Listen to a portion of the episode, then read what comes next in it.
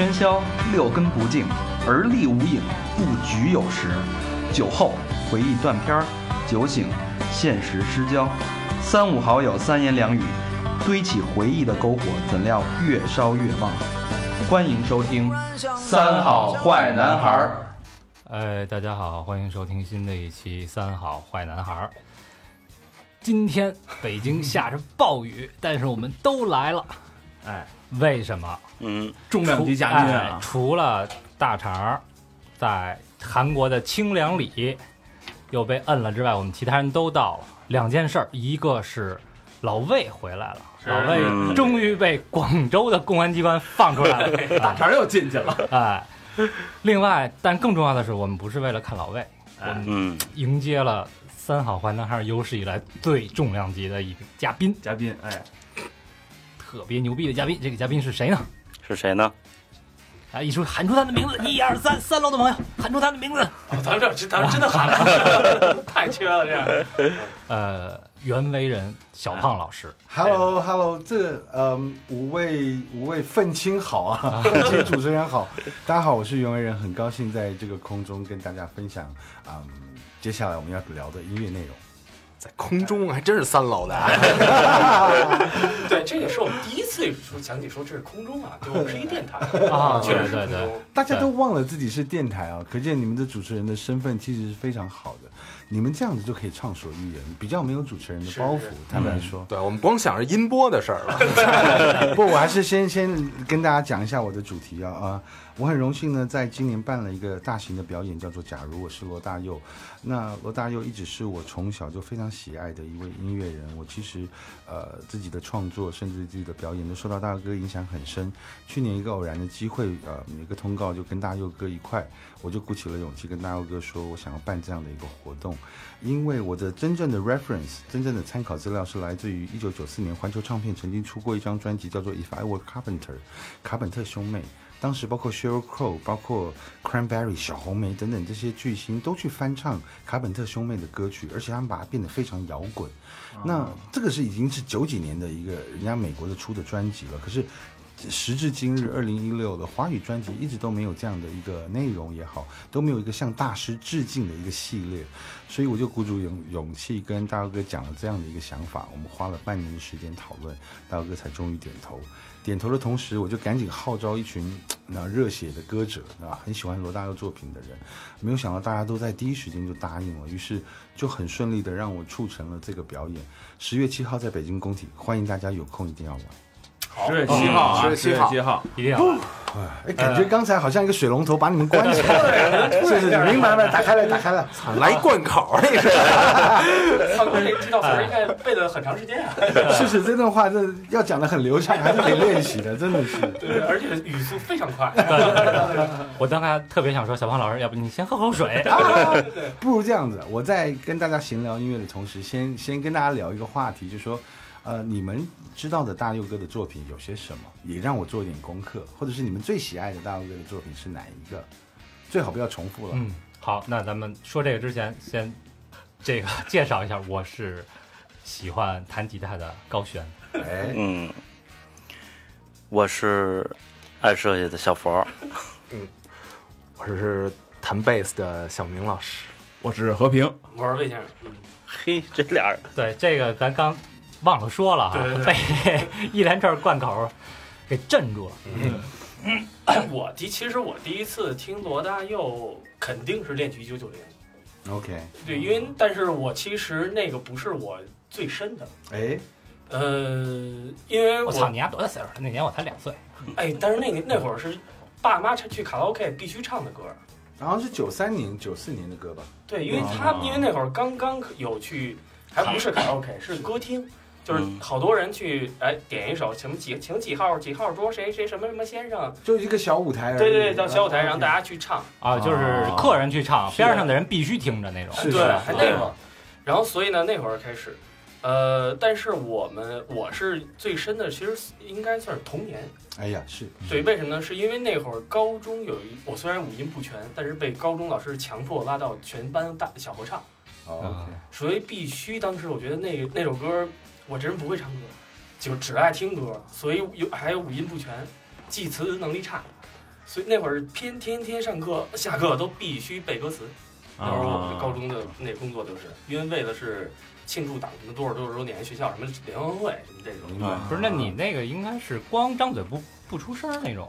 傻了，不知道可以讲唱啊。红五月什么歌唱节那种，跟我跟我他他说童年了，来下一个下一个，我应该是呃罗大听的比较少，哎，东方之珠，操！我刚要说这个，说，逼呀！哎 东方之珠这歌好，你知道吗？这我就是你知道为什么吗？因为就是我们我们朋友乐队叫荔枝王，在香港，然后他们就是每次演出之前都会放一个就是引子，嗯放一个 intro，嗯然后每次 intro 的时候就是放《东方之珠》这就这首歌，哎因为他们来自香港嘛，嗯。然后放完以后明白，就是大灯光一黑，然后就放那个背景音乐，然后慢慢这帮人就走台走上台，然后咚一造，是。在那种感觉。它其实代表了就是那个来自于那个城市的人的很多那嗯些点。对对可可是这个歌还蛮特别的，我也做了一个了解跟调查，说，呃，这个歌火红是在香港跟内地，嗯，哎像台湾这个歌就比较陌生一点，新马可能就比较陌生一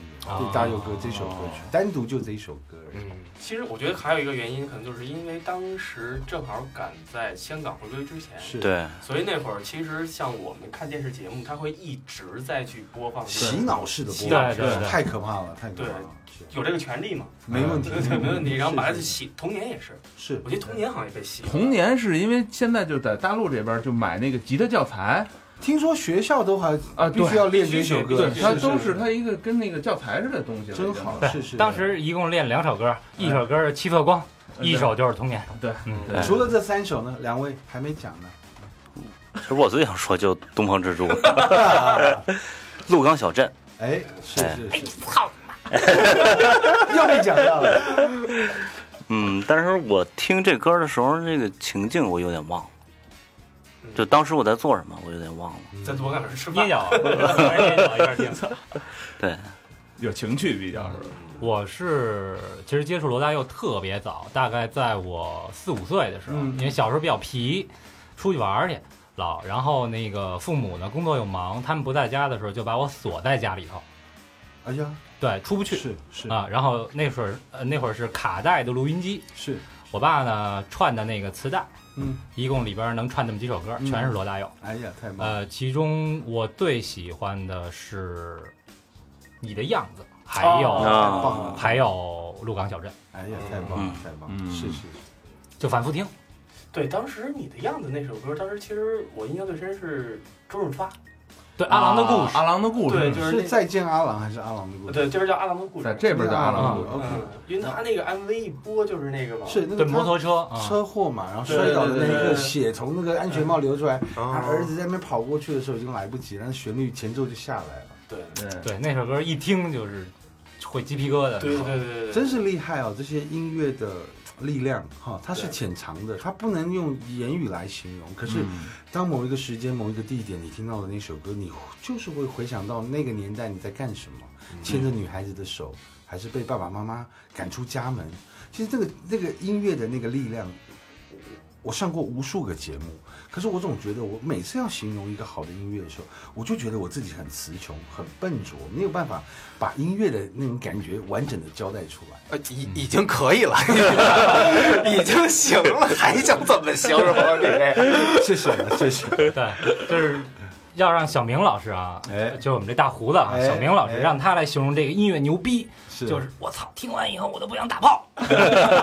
一般就是屁滚尿流。嗯，哎，聊聊你们这个世代怎么样开始进入这个音乐的环境，不管是嗯当 DJ 也好，去玩音乐也好，你们是在一个什么样的音乐？其实是我觉得事实上就大陆这边，像我们这波人开始开始这个听音乐什么，它其实。呃，流行音乐大部分是从小虎队，OK，哎对。哇，就那个年代，就是我们上小学的时候，青那苹果，哎，对，青苹果乐园，是是是。那时候蜻蜓特别流行小虎队，就是都是得买一盘，谁都得有一盘。那我盘。们我们跳着问好了，当时的小虎队火红还是王杰火红？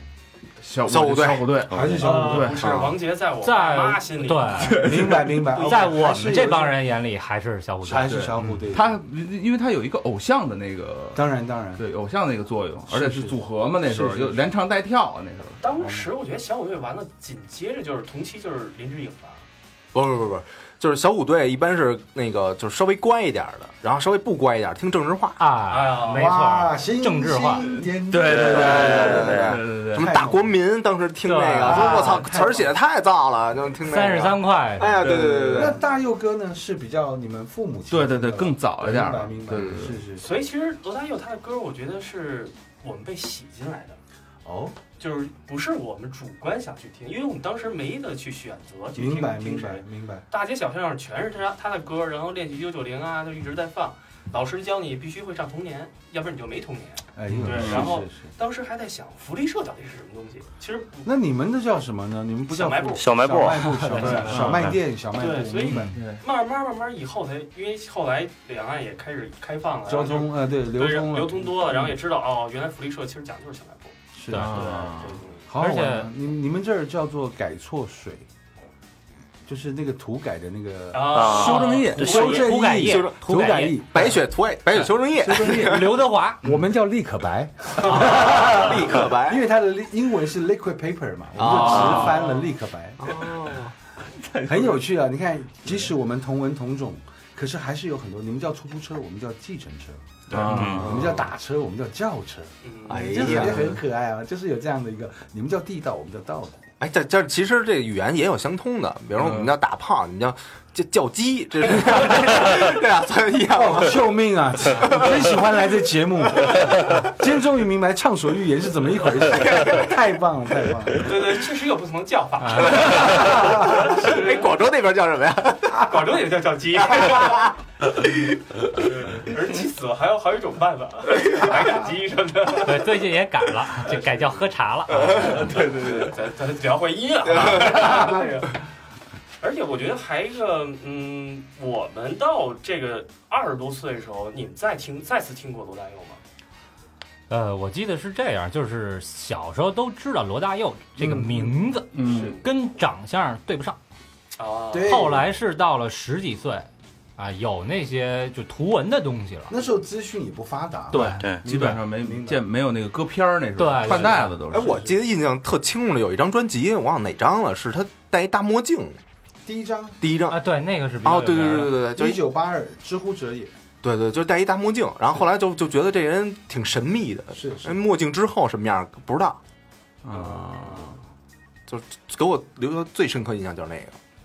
哎，我还还有一点啊，我确实，我一去香港，确确实看地名会想起写过这些地名的这些歌手。啊，皇后大道，对，皇后大道道，就就必我一去，我先查，对吧？必查几个字儿，铜锣湾，嗯，对吧？当时看《古惑仔》，是尖然后沙咀又找什么的，皇后大道到底有没有这条道？啊，嗯还真有，有有有，对还看还有湾仔卖饺子的，对吧？这样的 有码头吗？有码头，还真有码头。然后这个，所以其实你看这些，湾仔码头是台湾的吧？湾仔码头是是尖沙咀旁边，在香港哦在香港，湾仔湾仔还真是。然后，所以大大家在看到，比如说你一看到黄豆皇后大道的时候，你会想，哦，有首歌是叫这个名字嗯啊，你会跳过来想。是是。就包括动力火车，他们写忠孝东路走九遍，是对吧？嗯然后你去台湾的话，你肯定要去中央东路看看，为什么要走九遍这地儿？哦嗯，是是是，嗯。当时听那个皇后大道，就觉得这曲子还挺好听的。热闹。嗯。对，然后什么皇后大道东、皇后大道西，也不知道什么意思。嗯后对，后来长大了再去看那歌词，其实还还挺有深意的。还蛮有蛮有趣的是，我觉得，嗯，大佑哥还有除了大佑哥以外，呃，我自己非常敬仰的，包括李宗盛。哎哎那我们自己私底下就常在聊说，如果华语乐坛把这两个人抽掉，那个其实那些歌曲会蛮无聊的。对，就没了因。为嗯因为他们两个树立了很好的一个音乐的范畴。比方说，呃，李宗盛写的就是都市情爱，男嗯，男女女的啊、嗯讲到人的屁眼去了，那个真的是长写的太棒了，每一句歌词。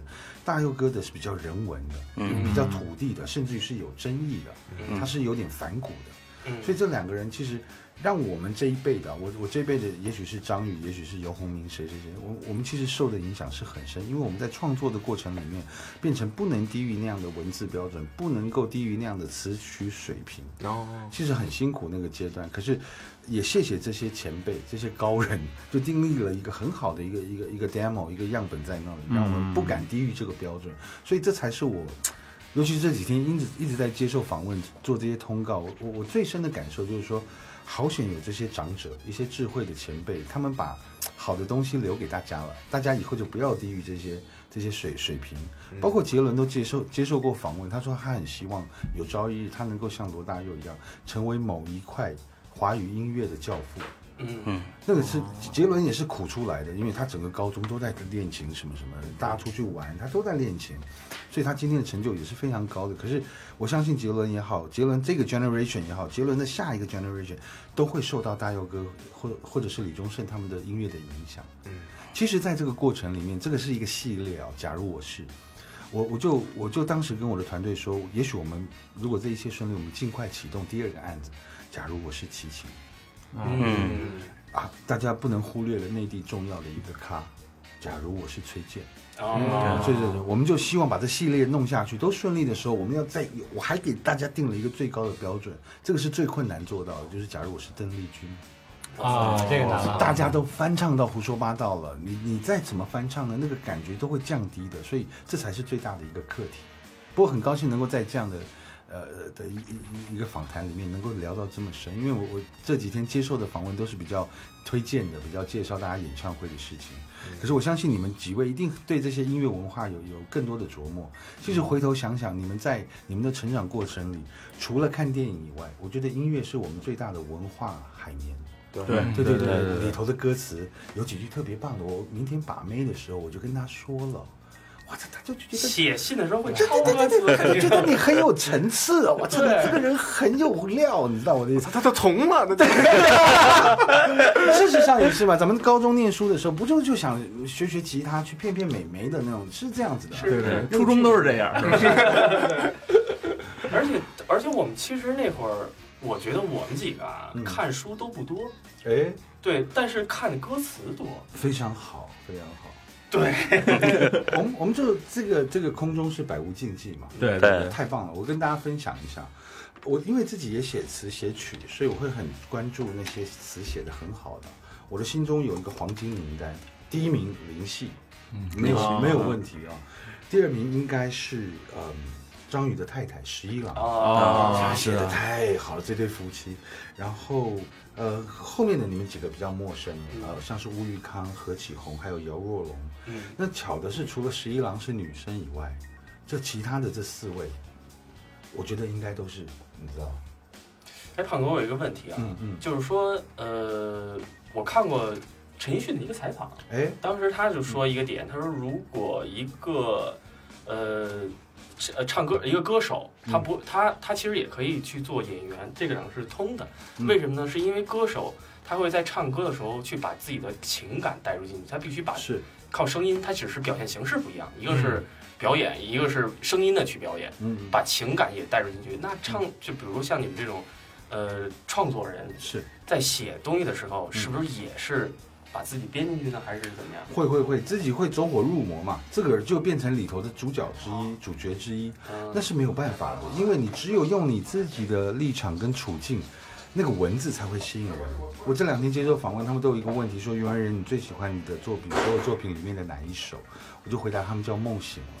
梦醒了是那英跟王菲合唱的。嗯我快速念一段那个歌词给你们听。我想起你描述梦想天堂的样子，手指着远方画出一栋一栋房子。你傻笑的表情又那么诚实，所有的信任是从那一刻开始。你给我一片到呃，你给我一个到那片天空的地址，只因为太高摔得我血流不止，带着伤口回到当初背叛的城市，唯一收容我的是自己的影子。我很喜欢这样的文字内容，清楚的描述一段男一一对男女在恋爱的过程里面，男生就指着远处，到时候买那个房子给你，然后女的就信了，嗯就这样子就爱上了。可能回回到现实，回到这个城市里面，又碰到他们很多问题，又因此而分开。嗯，于是乎，我在写完了《梦醒了》跟《征服》是同一个年代写的，一九九八年，我就给自己定了一个标准，以后的写词不要低于这个这个水平。可是我后来发现一个很大的错误，就是说那些创作已经创作了，你就没有办法再超越了。那那英一直希望我再写一个征服给他，我说老衲，你要我写什么呢？佩服吗？写不出来，真是写不出来了，你知道？老衲都都明白这个道理的。他还有另外一首歌我也很喜欢，叫《梦一场》，嗯也许你也听过。那《梦一场》跟《梦系列》是啊，《梦醒了》是一个系列，我就很喜欢梦这个主题，却没想到我要再写第三首梦的系列，其实又写不出来。操，来梦遗了，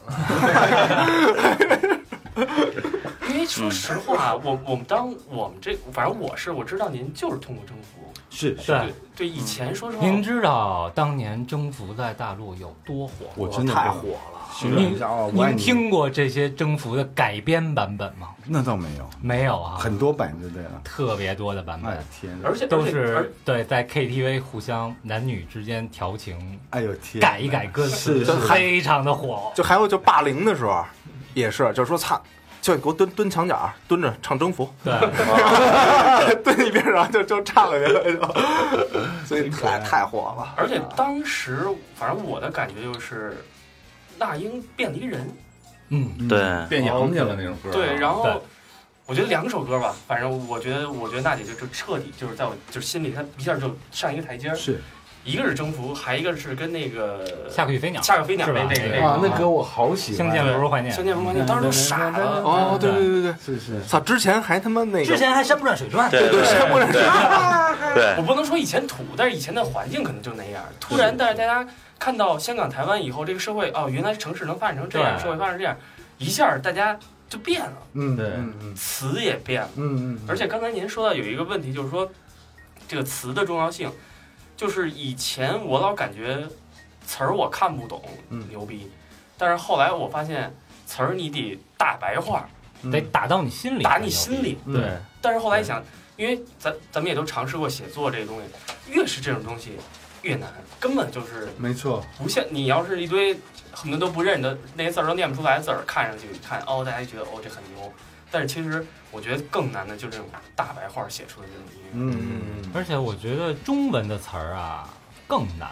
其实你你听日文也好，英文也好，其实它那词儿很简单。是，尤其是英文歌，不是你爱我就是我爱你，对就是老是这几句。我觉得中文歌词之所以嗯这么复杂跟难懂，我觉得这还是跟文化有关系的。嗯。是这样子，有一年我去马来西亚当评审，看我就在看报纸，马来西亚的报纸标题是繁体字，嗯，可是内容是简体字，哎，这就这就嗨了，我就好奇，我就问，为什么会是这样？他们解释的非常好，他说繁体字是给老一辈看的，内容是年轻人看的，年轻人现在都看简体字，就说一本同样的一个同文同种的情况之下，我们的年轻人跟我们的老一辈的呃父执辈的，我们还是在一直接受的这些文字上面、文化上面的冲击。嗯，就说你你不是要你选边站，是说你倘若你能够两个都能够融汇呢？我其实刚进北京的时候，我零三年开始常进来，我花很长的时间，我连叶子的叶我都要想一下，这是什么字啊？龙，啊，龙蛇虎豹的龙，我这这什么字？你知道？就说哎这个要变成简体字的这个过程里面，那他们是怎么设计出来？因为我们是繁体字的内容，嗯对它很有趣，可是它又是在异中求同，同中求异，我就觉得很好奇了。因为可能因为爸爸是贵州人，爸爸念四川大学，是我我在这个中文的文化里面，我很喜欢去研究。其实我也像各位一样不爱念书，可是我特别感激我爸爸，在我很年轻的时候，逼着我拿着拿着棍棒，逼着我去把《古文观止》、四书读本、《论语》全部都背完了。所以我后来有一天接我接受记者访问，访问说：“哎，袁文仁，你歌词写的不错，怎么说呢？”我就跟他聊了这一段，说是因为我受到了这些文字的影响，所以我在创作歌词的时候，我知道怎么堆砌它，怎么怎么对句它，让它有一个押韵。比方说，我自己最爱的一首歌叫《梦醒时分》，你说你爱了不一个不该爱的人，你的心中满是伤痕，压恩怨。嗯早知道伤心总是难免的，当何何必一往情深？因为嗯，相爱都是难舍难难舍难分，何必在乎那一点点温存？又是压一个恩怨。哇，我们突然间写歌的人就点开了，哦哦，就是要在这样的一个框架下去写出来的文字，然后再谱上曲了以后，会特别的流畅跟好听。我是在这样的一个学习环境之下，所以我对简体字，我就非常的好奇。可是我很辛苦，是因为自己小时候没有那么爱念书，所以你你那个底子就是不够好，你你要把这些事情融会贯通，其实是很困难的。可是叫一个中文系的学生来看，也许你知道，maybe 看个一两本书以后，他就马上就可以融会了。所以我有时候很遗憾自己当时没有把基本功练好。嗯，没扎实。对，可是我又很幸运，因为我十六七岁就开始在餐厅走唱了，嗯走唱就认识了很多人。我的后面的是周华健，我的前面是谁，都是一些当时最好的歌者，都还没有出片，所以我非常的幸运啊，在那个环境之下，每天学，人家看一个小屁孩啊会弹些什么，而且我的班都是最后面一班，只剩下一两桌客人，而且是可能唱一个小时都没有掌声的。那我我当时当然非常沮丧，非常懊恼，嗯赚不到钱就算了，还没有掌声。可是我后来明白了一件事情，那个掌声是无价的。那个掌，你要你要坐在台下的人为你鼓掌，只有一个前提是让你要唱的够好听。可是其实大部分当时在餐厅的歌歌者那些新手都不是唱的很好。那我们就是在这样的一个音乐冲击的一个一个文音乐文化冲击下长大的孩子，所以对音乐某一部分是非常坚持的。比方说，我车上，我的厕所都会放一把吉他，就是厕所的对对对，用力能能用力吗？尤其是厕所那一把特别臭，一定有味道嘛。可是你想想看，你蹲马桶，有时候一蹲就是十分钟、二十分钟，你不如拿来练一下你的手指，练一下你的和弦。我的确是在那样的一个音乐包围下，我知道我为什么这活儿还是不行。所以我其实也当然也在那边，除了跟大家分享以外，很希望就是说，你们这些热爱音乐的朋友，有的时候一定要，呃，还是要下一点功夫做一件事情，因为那个那个功夫那个底子会是你以后赚钱也好，你要站在这个社会上站稳最最有利的一件事情，因为你有一技之长。也许我们我们这样聊着很容易啊，可是真的在执行的时候是非常困难。音乐就是这样子，知易行难。所以我好几次我都宁愿我自己变成一个听众，而不是一个写歌的人，我就可以大肆的批评啊，这歌写的不好，那歌写的很土。可是当我自己变成一个作者的时候，哇，他们怎么写得出这样的歌啊？我真的写不出来。所以我这么钦佩罗大佑，其实都是来自于这些从小的音乐文化。其实我跟大佑哥实际我们年龄也不同，我们也不是同一个唱片公司。可是我当时在做这个事情的时候，其实是相当冒险的。可是我知道这个事情是对的，不然人家别的地方，地球的另外一端，怎么会这么这么多这样的 party 诞生呢？怎么会有这么多致敬的系列？所以这一次我无论如何啊，我我甚至于包包括我刚才前面讲的那一段话，你们都觉得我好像是背出来的。我很希望在这次的活动里面，让大家知道一个更深层的，不只是一场演唱会，就是说。那个音乐是值得我们端起来的，值得我们向它敬礼的，那个东西才是影响到我们下一代、下下一代最重要的基石。嗯不，这这是到现在肯定不是背出来的了，这么长的这流利度，对吧？谢谢谢谢。肯定不是背出来的。但是，但是我们看您当时二十三岁的时候是。写出了《执迷不悔》，是是，哇塞，这首歌，这歌国内还好吧，没有很红吧？还哇塞，王菲啊！我操！那时候还不叫王菲呢，叫哎王静雯，对不对？一九九二年、九三年啊王菲必点的就是几首歌，我我愿意啊，《是执迷不悔》，这都是排在最前面。谢谢谢谢。嗯，我真是很幸运啊，因为当时我刚入行的时候，我有一个搭档叫莫凡，然后我们都取名字最后一个凡人，莫凡原为人嘛，凡人二重唱。那我这我这位搭档他唱的也很好，他也能写歌，他爸爸还是一个曾经被诺贝尔提名的一位诗人，叫洛夫，很有名的一位诗人，所以。莫凡是在这样的一个一个环境下成长的，我实在跟他没得比。可是我觉得我很幸运的是说，我一入行就有一个二重唱，好，哦，出去镜头前面接受访问的时候，永远人家都在跟你比较。莫凡，你这次主打歌是你写的啊，永远你写了几首啊？那那当时谁是主唱，谁是和声呢？其实，在跟莫凡那几年的合作里面，我变得很卑微，因为主打歌大部分都是莫凡写的。那在聊的时候，一定都是莫凡以莫凡聊天为主嘛，我只能在旁边，哎，是啊，所以呢，哎，对，对对对对我只能搭搭腔啊，旁边你知道当个花瓶。可是那几年，我后来再回头想，我还是非常感激莫凡。莫凡绝对是我音乐圈一个最重要的贵人，因为就是主打歌都是他写的，我就每天回家我就在捶胸顿足的，你知道，我一定要把歌写好，我一定要把歌写好。同时间又认识了张宇、刘洪宁，他们也在写歌，所以我们这三四个好朋友就变得是一个良性的竞争。所以我今天看到你们这个 party 四五个人，我觉得特别好。因为你们四五个人有别的同年龄的孩子们所没有的东西，就是你们五个人在一起聊天，在一起讨论一个事情的时候，是五个聪明的头脑。嗯，聊完了以后，节目做完了以后，你们提已经吸收了另外四个人的智慧跟聪明，好嘉宾的，爱你哦主。要是嘉宾是是，所以我也我也非常鼓励你们这样子活动，这样子 party 一定要多来一点，而且要有搭档，要有伙伴，因为不可能那个聪明一个人的聪明是有限的，可是两三个人的时候就不一样。我再举一个例，像 S H E，他们三个都有自己的聪明，可是他们三个也都有自己的私心，让他们三个变成，尤其是女孩子，特别心眼特别小，让他们三个变成一个团体，几乎是很困难。北中南，Selina 台北人，Hebe 新竹人，嗯，ella 屏东已经到南部去了，所以他们三个混在一起是很困难。唱片公司很聪明，把他们三个人弄了一个女生宿舍，就他们三个住在一块，啊，真的住在一起，真的住在一起。第一张专辑《恋人未满》，这个专辑名称就叫《女生宿舍》。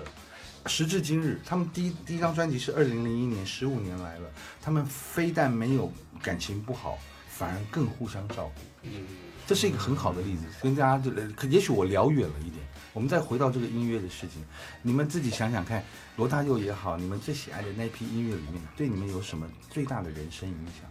其实可能我觉得是二十多岁的时候什么都不懂，就比如说你你你你，比如说我们要是三个人住在一起的话，我可能我觉得你傻逼你傻逼，然后但是你傻逼，对对对，我 不，但是大家都大家是都是这么心里想的，可是三十几岁在一块住又不一样了。三十几岁再不一样哦，就是明白，就是可三十岁不用在一起住，想起二十多岁的时候我们一起住的那些事情，就会觉着原来他这么做是有这个原因的，他有他的理由去这么，就一是学会理解和包容人了，二十多岁的时候不不理解这东西，永远是自己觉我得自己，特别同意你这个论点。而且当时我我猜啊，嗯就是因为。当时我上学的时候，老师给我教了一个，就是一直在给我们阐述一个东西，是是，就说当一个学生学一个同学学习比你好的时候，你是要超过他，而并不是把他搞得学习不好。啊，对如果你把他搞得学习不好的话，你们俩都完蛋。哎，对嗯你只有努力超过他，然后再让他再超过你，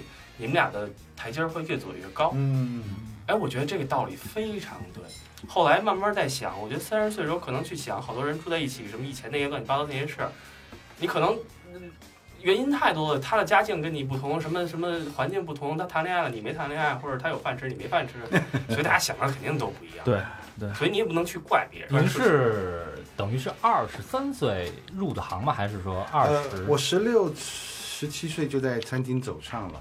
是所呃叫做民歌餐厅，民歌餐厅其实也就是当时的一些流行音乐嘛，然后有一个搭档，两把吉他，啊，然后我也是从那时候开始学和声，然后台湾男生当时要当兵的，现在不用了，当了两年兵，一回来就开始跟莫凡就组了一个组合，一直到九五年、九六年，我们已经出了六张专辑以后，才发现好像也累了。一方面，我们又不是个什么帅哥俊男的，然后我们两个就讲好，我们开始做助理，唱呃制作人的助理，然后我们的师傅对我们很严格。即使你已经出片了，你已经有有一点知名度了，他还是把你当助手看。小胖去买便当，啊，动动慢等等鞋谱怎么样？从什么鞋谱？我什么东西是鞋谱啊？我就是被我师傅抄出来的。后来我跟莫凡也很幸运，我就到了上华唱片，呃，一九九六年担任齐秦、许茹芸、动力火车的制作人。齐秦带我去美国，啊、耶耶耶，有听过吗？啊有有有听过听过天你在那？我说小哥，这些 mixer、这些 board、这些 EQ 都台湾都有啊，怎么干嘛非来这儿呢？花一堆钱。小胖，你的问题不错，虽然机器一样，可是人不一样。哎，我说哪里不一样？他说人家录音师，我们录音师小时候听邓丽君，人家录音师小时候听滚石合唱团，听 Beatles，对，那个 sense 那个 know how 就是不同的，那个乐器的编排、音乐的摆放，其实我也是到了那一刻，我都已经快三十岁了，入行很久了，我是等于我第二个贵人又出现了，齐秦。所以我其实常常在接受访问的时候，都会特别提到这两位，因为 音乐道路上应该是要有伙伴的。嗯，那除了这些大佑哥这些大哥呃音乐的影响以外，身边的那个人其实还蛮重要的。嗯，后来离开上华唱片，我跟莫凡还自己组了一个唱片公司，就是一个工作室。然后我们甚至于还想了一些很奇奇怪怪的名字，比方说我们小时候都在幻想自己去加入黑社会。啊对对对，对对对对，那长大了，现在开公司，我们的公司名称就叫做黑社会想漂白，就很有趣啊。就后来才发现自己是呃可以开始做自己了。那时候我们已经三四十岁了，已经。可是我们签的新人也是一个创作歌手，马来西亚的一个女孩子。嗯，在这个过程里面其实非常的辛苦，因为才发现一件事，就是小虾米要对抗大金鱼是不可能的。就是小公司对抗大公司。对对对，人家唱片公司拿钱砸你啊，所以其实当时我们也是花了赔了一堆钱，maybe 五十或一百万人民币以上都有。那段时间也沉寂了一段时间，后来我就开始担任评审。到了零四年、零五年，我就开始进来内地，然后超女的第二届，尚雯婕、谭维维是我选出来的，我在广州当评审。零七年的陈楚生都是我选出来的，我开始进入北京了。一开始的时候非常排斥，哇，飞几个小时，然后一降落，拿个行李鼻血就流出来了。太干了。太干了嘛！过两天，然后你的手就开始有疙瘩了，有疮啊什么的，没有办法。你只要想到隔天要回台北了，你会兴奋的睡不着觉。可是来了两三年以后，哎，发现特别好。我都喜欢在万国城那边活动，就在东直门的附近。嗯当时我在天娱上班嘛，在这个湖南卫视当音乐总监。嗯，那几年其实收获很多，呃，跟亚东、跟李泉都非常的要好，他们也给了我一些很棒的内地的一些音乐人的态度跟想法。然后一直到时至今日，这段时间其实我有的时候大部分都是在镜头前面，可是一直到碰到这个活动，假如我是罗大佑，甚至于今天还有一些朋友网友问我说：“音乐人你怎么不上节目了？”我说：“我其实这一年都在准备这一个活动，我几乎已经很 怎么讲？我几乎已经是嗯捉襟见肘了。为了这个事、这个 party、这个演唱会，我们得垫付很多的钱，收费、场地各种。可是我非但 我不知道怎么讲，我一点埋怨都没有，而且我好高兴。然后，比方说来的路上，居跟我说今天有一个很棒的一个电台，而且是跟其他的不太一样。你知道，那你会有那样的一种呃人生嘛，就是分享。我操，我待会来要讲什么，要待会来讲什么。我觉得。或许还是会有很多时候是很很无助的，很很寂寞，或很孤单，或者是怎么样。可是，一想到音乐能够跟一群人聊，或者是跟一个好的 DJ 聊音乐的时候，其实我的那个那个状况还状态还是非常亢奋的。嗯，谢谢大家，我已经说到一个段落了。其实我我想说，就是我想问一个，就是您刚才说那个啊，我哎我这边也经常也遇到过，就是音乐人，然后就是您不是说去美国，然后看见人家那边说一看设备都一样，然后一问为什么东西出不来、啊，人的问题。其实我们这边这大陆这边也经历过这个这个问题过程啊，过程，对嗯对。但是呢，这边其实有一个更那个呃什么问题呢？就是修了好多大的录音棚，嗯也没有人，嗯有人了以后呢，现在不是现在个人的工作室。嗯，就发展起来了，特别特别多。小的工作室一出来以后，没人去大的工作室了。当然，嗯。然后，但是呢，其实那帮录音师还没被，就是 mixer 还没被培养出来的时候是，那些大的机构就原来在那个农展馆里边有一大的 YYD，特别大的特别有名啊特别有名，而倒闭了，是。就是没因为没有那么多有钱的唱片或者什么的进去没错。进去混音什么的，没错，没错。我觉得这个阶段是一定一个必经的过程。嗯。我是不是打断你？没有没有没有没有，那录音室从一个录音室就可以看到它的基础工业，呃，华语的音乐文化的这些基础工业，其实最早还是受到美国、日本的影响，他们走的比较前面。嗯那这些机器的部分，我我我我呼应你说的话，后来会变成比较 home studio，比较家庭式的工作室的嗯都是是因为大家已经在听觉上面没有太多的要求了。各位不要忘了，九九年到两千年，苹果发明了 Pro Tools 以后，嗯，类比的这些 mixer 这些东西已经没有，已经进入数位的状态了。嗯可是如果我们再往下聊，大家不要忘了听卡带的时候，那个听听的同时旁边是有毛毛的，有，毛有沙沙的那个，对，那个是类比。我们现在听的都是数位，都是零跟一，零跟一，啊它已经把那些毛边都去掉了。就跟看电影儿那种和看是是是是，或许画面清楚了，可是你那个。你那个色彩跟那个原本的那个质感就变了，不像我们以前听到的录音带到现在还是类比。所以如果你们是发烧友的话，很多发烧友都还在听黑胶唱片，嗯就是这个原因啊。数位其实已经普通了，有有利有弊，这个东西。当然，当然，数位太方便了。比如，我再举最后一个例子，我这我跟齐秦录音的时候，我们要抱那个母带，那个母带是两寸的盘带，嗯大概一个要两公斤左右，我们得抱它三个，三个六公斤，要过那个 X X ray 啊什么，很麻烦。现在大概就带一个 USB 吧，就这么一个指头这么大发一个文，件回来，这才才十几年呢，你看看那个那个变化，人类的进步。我希望我有生之年会看到车子没有轮胎啊，就是太进步了。有时候太进步了，不见得是好事啊。对对，会让人变得急，变得燥。没耐性，那天那天我突然看，我那天也是看了一个音乐访谈，就说现在大家，呃，现在的为什么就是说也李宗盛的一个音乐访谈，是是是然后在乐视做的好像是，他就在阐述现在音乐人没有太多的像以前的好作品出来，原因可能就是大家走得太快，嗯，因为这个时代互联网嗯嗯推大推动我们嗯。必须飞速发展。是是。嗯。你要是一年出一张专辑或者两年出一张专辑，大家把你忘了，没错，你是谁或者那种，所以艺人恨不得就天天去打歌，天天打歌巡演。是。我觉得像我觉得像我觉得像有的艺乐手，他真的巡演都快累死了。我觉得现在我觉得就是是这样啊，以前呢，无论是写作也好，还是写歌也好，还是怎么样，就是你创作的作品，你要有一个能够耐得住寂寞的这么一个心态。嗯我可能哎往那儿一扎，一年或者两年，我没有任何动静，然后哎我出一张专辑或者我出一本书，是啊好多人哎呦真牛逼是，然后开一个巡演。嗯但是现在呢，我恨不得有一首歌我赶紧往外扔。是都在出单曲了，对没什么专辑了啊。而且那时候其实还是听东西也仔细。我觉得我现在会唱的歌都是原来就是有一首歌我老听老听，可能会唱什么什么夜夜夜这种歌，啊就从头到尾你能唱了，但是因为你那时候老听这首歌，是对，是，现在都是现在什么歌都好像你，好像你对一听就过了，再换下一首，一听就过了，再换下一首。以前你是最少去买一个卡带或者一张 CD，你从头开始听，然后就花钱买我。听我听烂了，对听就肯定好多遍。就而且以前还很认真，我会打开后面看一看工作人员名单，对对对然后人感是感谢谁谁谁，对对对对对对对，现在哪有这那我还会？再猜他帮了什么忙或者干嘛，就是对。对对对对，连接起来什么？对，而且那会儿的媒体也是，就是我们最早的大陆能看到一些音乐媒体，就是他会写到一些东西的时候，大家恨不得连中缝都看了，因为一个月大嘴鳄鱼那会儿一个月是因为中缝儿是什么呀？中缝儿都是交友啊，对。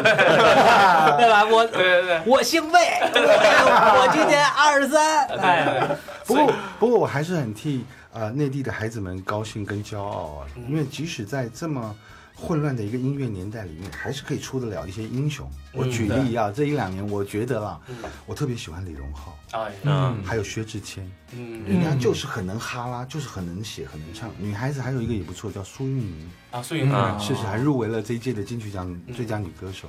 所以其实这些孩子们，他们也不知道啊，他们也不你们哪有什么数位类比的这些问题，他们也是在同样的一个环境中成长。可是比方说荣浩，荣浩在出名之前，他当了十年的编曲，嗯，在在待在一个小烂屋子里面写歌，然后不被看好。写写歌，然后就是给你个三千五千，你连个版税都拿不到。他是在这样的一个环境下被磨出来的。嗯，然后其实很多熟识他的朋友，在当去年还前年他拿到金曲奖最佳新人的时候，旁边看电视都哭了，因为那个很困难。金曲奖已经二十五届了，他是第一个入围得奖的内地歌手，那他要跨过那个坎。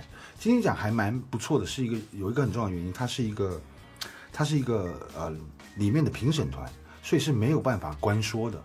目前我们华语的很多音乐奖项都是分猪肉，嗯，哎呀，那个谁，你来来，我给你啊，啊，你那个叫也对对，来我给你。只有金曲奖一直到现在，就是大家都还觉得说还蛮有公信力的，含金量比较高啊。因为这当年好像是吴宗宪就特别介意自己没得过这个啊。哎，，是是是，宗宪太好笑了。宗嗯。中线有一天在录音的时候，他说：“小胖，你知道企鹅为什么胸前是白色的，而且只有胸前是白的？”我说：“中线你在录音，你怎么会聊这么远？” 哎呀，你别管我小胖，我就回答不出来。他说：“因为企鹅的手短，洗澡时候只能洗到这，所 以这这边是白的嘛，很好笑。吴宗宪就是洗不到下面了。嗯我们是不是离题了？还好，哎，那个您作为就是评审啊，就是选秀的这个评委，这么多年，呃，这个我们特别好奇啊哎，就是前两天我们还在聊，是就是选秀的这个冠军也好，嗯亚军也好，是是是可以聊的吗？啊、我至少碰到的这几届这么大型的表演里面，是都全部都是投票出来的。都是投票出来的，是大家不要忘了，李宇春得到冠军的那一年，拿到第一名的时候，隔了一周，美国的《Time》杂志那个很大的一个标哦题，嗯中国第一个民主。那是因为票选嘛，他嗯只有投票，所以这个很很短的时间，再让所有的孩子们都有一个投票的机会对对对对对的一个想法的时候，那个事情是整个效应是非常大的。你说李宇春真的有唱的这么好吗？我还问了这个湖南卫视的头，我说我们讲讲看有没有一个人是人红比歌红的，他马上就说李宇春，在当时，哦，对，的确是他真的是人比歌红啊。当然，现在又看到他的成绩，也是很替他高兴。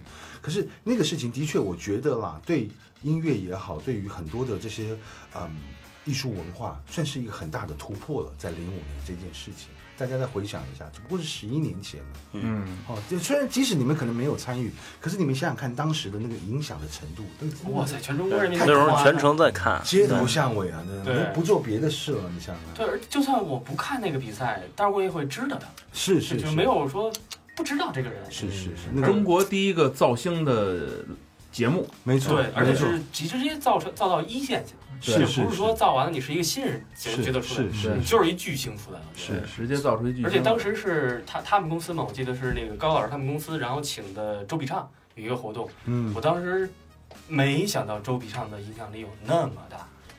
我我我我们当时呃在这之前是在上海嗯。办了一个活动，其中有周笔畅，嗯。请了周笔畅来，因为我们当时是一个媒体，然后周笔畅来了以后十分钟，呃，因为场地爆了，嗯人太多了，所以警察来了就叫停了，啊，嗯，就是演出都还没有演出就还没有演出，只是刚来十分钟，然后场地就叫停了，这是我当时确实吓了一跳啊。对，真的吓一跳。而且后来，因为我们还录过别其他的别的别的音乐制作人，他们跟我们在聊一些问题，私下朋友也在聊，是。说反正说，因为说实话，我当时知道李宇春的时候，我并不会觉得他是一个特别好的音乐人或者怎么样，但是后期就是我也长大了，他也长大了，嗯我看人家做那么好，我也自己开始明白了，人家其实是有努力，咱们看不到而已。当然，嗯对，是不是一个大馅饼砸到他的这么一个巧合而已。而且好像就是从那时候开始，中国有粉丝文化吧。对对对，之前好像没，你像咱们像咱们小时候，比如说特别怎么喜欢小虎队，对对对，我也也不我不会不会当他的粉丝，不会去追星，对对对对。我们一同事就是就是一大玉米，然后那个就跟着包机什么的，这一站跟这一站下一站，嗯，然后还一个就是什么那个我我说那你买票你不是得买什么黄牛便宜啊？我说我操不能买黄牛，买黄牛他妈春春不拿提成，对吧？天哪，连这个都他妈想到，对对对对。对是是，真是铁杆，真是铁杆，啊，直接惊了啊。直接惊了。哎而且我觉得这选秀节目也是从那开始越来越办的越好了。嗯，它是一个先河，对呃那个东西，我觉得呃，不不能说，反正超女在现在看不看单说吧。我觉得，但是它是开辟了中国电视、电影和音乐的一那个媒体、电视媒体和音乐的一个结合。进入下一个阶段，对啊，对，嗯因为现在你看很多的选秀歌手啊，或者说怎么样一些歌手，想通过一些节目再重新再复出啊，或者说我想通过一些节目有一个让人知道我，因为他很多，因为说实话，李荣浩在上《我是歌手》之前，其实他歌已经出来了。是但是他通过上《我是歌手》一下就让那更多人知道他，嗯所以他也是很好的利用了一个媒体。没错，我觉得这个非常重要。是那胖哥，我再问一遍啊，是办音乐办演唱会挣钱吗？办演唱会原则上挣钱的一半一半，得看你怎么操作，还有这个节目内容。你你你越想要赚钱，其实是越困难的，因为大家也都计算得出来，实际上这些票房，比方说两万张，那些铁杆的粉丝 maybe 只有一半，另外一半可能是要靠包票。靠这些大的单位支持，然后送送票给给群众或者是他们的员工。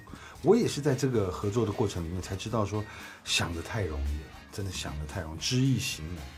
还是不是还不如像 Live House 那种卖一张是一张，然后收三十？是是，maybe 一千的一千个人就已经爆满那种感觉是特别好。可是你办了这么大一个两万五千人，万一只来一半呢？这你去哪塞人啊？你去路边叫嘛也不对嘛。那个其实是我，这就是我现在面临最大的问题。这这个是我跟句句你们都熟，我跟他有多多要好。可是你要碰上演唱会，两个人都可以反目，你想想看。所以这个事情是，当然我们是公司非常分明的，就是说你们可以想想看，私底下这个团队为了要把这个演唱会完善，其实我们要碰到的还有更艰巨的问题。我都我最近寝食难安，有一天起来突然突然，我当然有白头发，可是突然之间就白头发就哇多一撮，我才可以想象那个压力其实真的蛮大的，其实蛮大的。您那儿比电视上瘦好多。爱你哦，谢谢 谢谢。然后其那我还有一个问题啊，嗯，北京这边开演唱会，基本上大家都找票，对，台湾找票吗？台湾也也有，可是可能没有像北京的这么这么长这么凶？重。对对对对，嗯。所以我看看我这一次我能不能突破这样的一个传统，尽量让大家有这样的一个购买的意愿。当然就是除了宣传以外，尽量呃号召嘛，尽量找一个朋友一个带一个，一个带一个。因为我相信大佑哥的他的这个呃受众群其实范围是蛮宽广的。嗯嗯对你爸爸妈妈，甚至于阿姨什么的，到甚至于到你们你们的孩子，搞不好都某一首歌都可以为了那一两首歌而来听他的表演，看他的表演。哎，那我有一个问题啊，是。就是这回的这些嘉宾哈、是，呃，像动力火车、嗯嗯，彭佳慧、是。Hebe，然后张宇、是。李泉，然后还有阿令，是，他们其实每个人的风格差的还真的挺远的，还真是、啊，对？吧？动力火车是摇滚，是然后唱那种伤心的情歌那种，嗯嗯，然后这个 Hebe 呢是特别文艺的，是比较文青一点。对，李泉就是有点怪，有点才子，对全是情歌王王，这个爵士，然后有点怪。对，那这些人，呃，我特别想知道的就是他们在在这个演唱罗大佑的歌的时候，是他们自己经过他们自己的改编和呃，他们和和和编曲吗。像比方说像李泉啊、张宇，他们自己本身已经有制作编曲的能力的时候，他们会比较比较主控这个事情，他们会告诉我一个大方向。嗯哦，我要一台钢琴。哦，第二段的时候节奏进来，最后的时候电吉他吉他手可能要前面飙一下，他们是非常有想法的。那不是说代表说佳慧啊、令他们是没有想法，因为他们都有自己的一个音乐风格。嗯，我们尽量 follow 他的那个风格，用他的风格来演绎罗大佑的一首歌。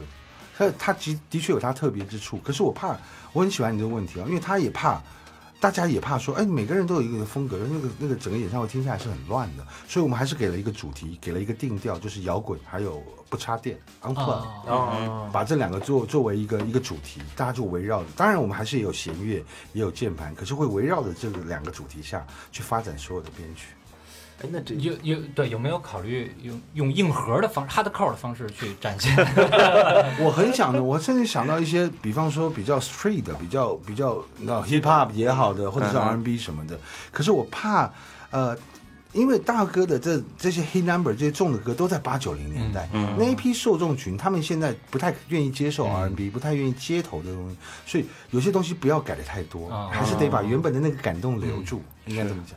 小明刚要说话，哎，我们乐队啊，有人问问想不想海港啊什么的，你们乐队什么风格的？啊，硬核硬核，哎呀，太棒了！嗯，我觉得可能像像比如说像年新鲜的这种音乐风格的乐手，他们可能需要再过个十年或二十年，才能把这东西自己先够水消化一下先不说改谁的歌吧，我觉得自己水力先深了，因为自己还很浅。其实国内刚开始十几年、二十年这些音乐，嗯。你说是不是小明？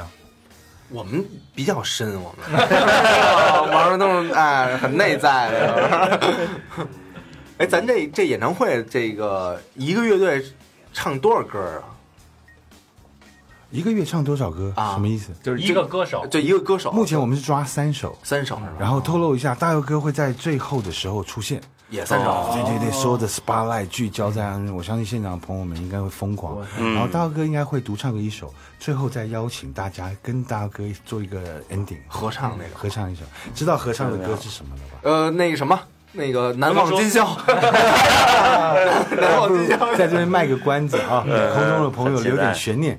好，呃，这期反正时间也差不多了。差不多，对差不多啊然后那个我们说一下，然后我们会做一个活动，会嗯反正我们也跟胖哥这边要几张票，哎呀，哎没问题，然后。也希望能够大家能够在微信也好啊，微博也好啊，去转发这个东西，嗯会有一个抽奖，啊在北京的这个演唱会，对是吧？小明老师说一下互动方式。对，去一下我们的微信公众平台，搜索“三好 radio”，三好三好的汉语拼音 radio 就是 R A D I O，啊，然后我们的微博搜索“三好坏男孩儿”，然后我们还有百度贴吧，那 QQ 一二三四群，Facebook 和 Instagram，嗯嗯，就是他吧。就是到这儿。好了嗯，那这期节目就十月七号啊嗯，大家别忘了。祝胖哥这个演唱会办成功，感谢大家，谢谢十月，七号工体，嗯。工体见。谢谢胖哥太棒了，，太棒了，谢谢，拜拜拜拜拜拜。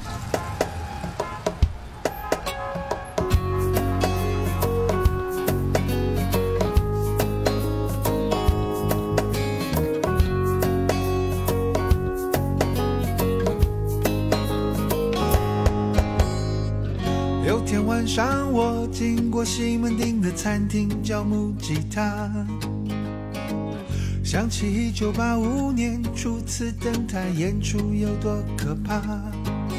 我的前面是芝麻龙眼，后面是周华健，在毫无掌声的表演后，才明白自己是什么咖。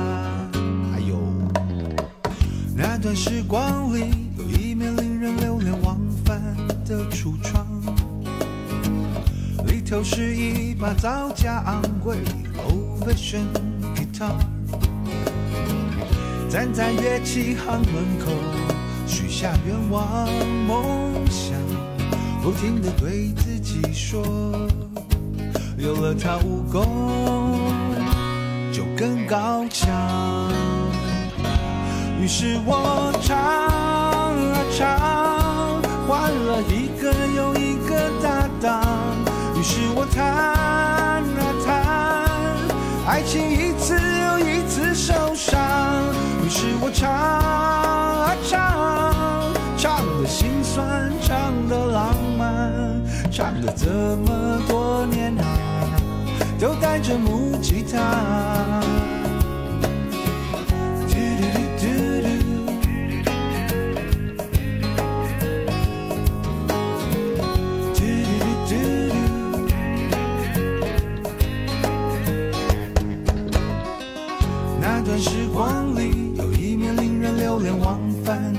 橱窗，里头是一把造价昂贵 old version guitar。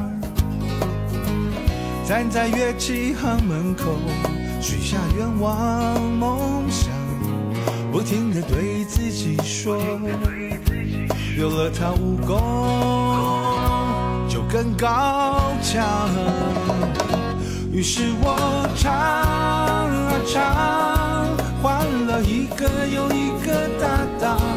于是我弹啊弹，爱情一次又一次受伤。于是我唱啊唱，唱的心酸，唱的浪漫，唱了这么多年啊，都带着木吉他。于是我唱啊唱，